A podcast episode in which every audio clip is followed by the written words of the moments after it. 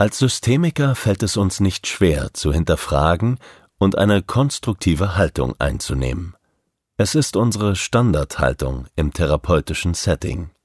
Wir begrüßten deshalb jede Form der positiven Abweichung des kindlichen Verhaltens in Bezug auf die medizinische Diagnose.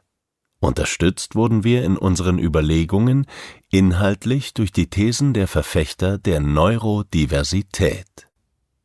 Dazu schreibt Wikipedia Neurodiversität oder neurologische Diversität bezeichnet gemäß dem 2011 an der Syracuse University New York gehaltenen National Symposium on Neurodiversity ein Konzept, in dem neurobiologische Unterschiede als eine menschliche Disposition unter anderen angesehen und respektiert werden Atypische neurologische Entwicklungen werden als natürliche menschliche Unterschiede eingeordnet.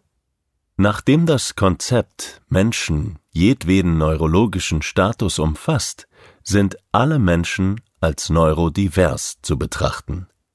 Der Begriff Neurominderheit Neurominority verweist auf Menschen, die als Minderheit nicht neurotypisch sind das Konzept der Neurodiversität versteht also unter anderem Autismus, ADHS, Dyskalkulie, Legasthenie und Dyspraxie als eine natürliche Form der menschlichen Diversität, welche derselben gesellschaftlichen Dynamik unterliege wie andere Formen der Diversität und wendet sich damit gegen eine pathologische Konnotation. Dementsprechend lehnt die Neurodiversitätsbewegung eine pathologische Betrachtung von Neurominderheiten generell ab. Dieses Konzept entspricht in nahezu identischer Weise unserer Haltung.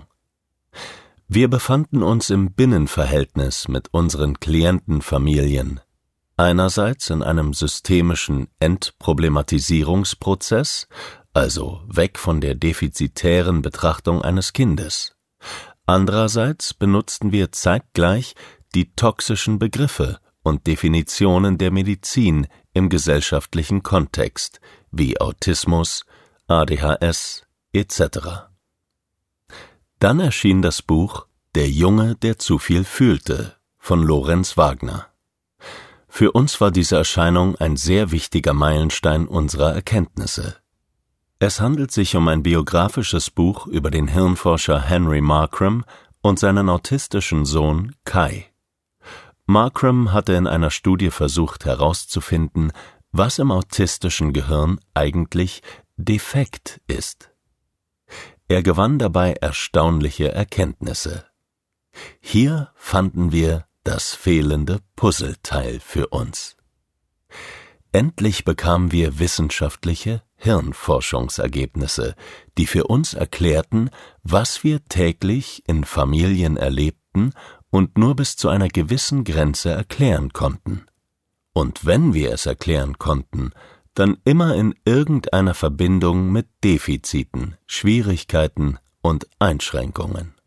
Neurodiversität hin oder her. Die Grundlage der Symptomatik bei autistischen Menschen ist eine hochsensible Wahrnehmung. Es handelt sich also um ein Gehirn, das weniger filtert als das sogenannte neurotypische. Es filtert weniger stark als das normale, gesunde und nicht behinderte bzw. nicht gestörte Gehirn. Ja, diese Begrifflichkeiten werden medizinisch und oft auch therapeutisch genutzt, um die Abweichung zu beschreiben und einzuordnen. Autistische Menschen nennen aber tatsächlich ein Gehirn ihr eigen, das deutlich mehr Reize jeglicher Art aufnimmt als ein Gehirn mit mehr Filtern. Es ist also quasi ein Hochleistungsgehirn.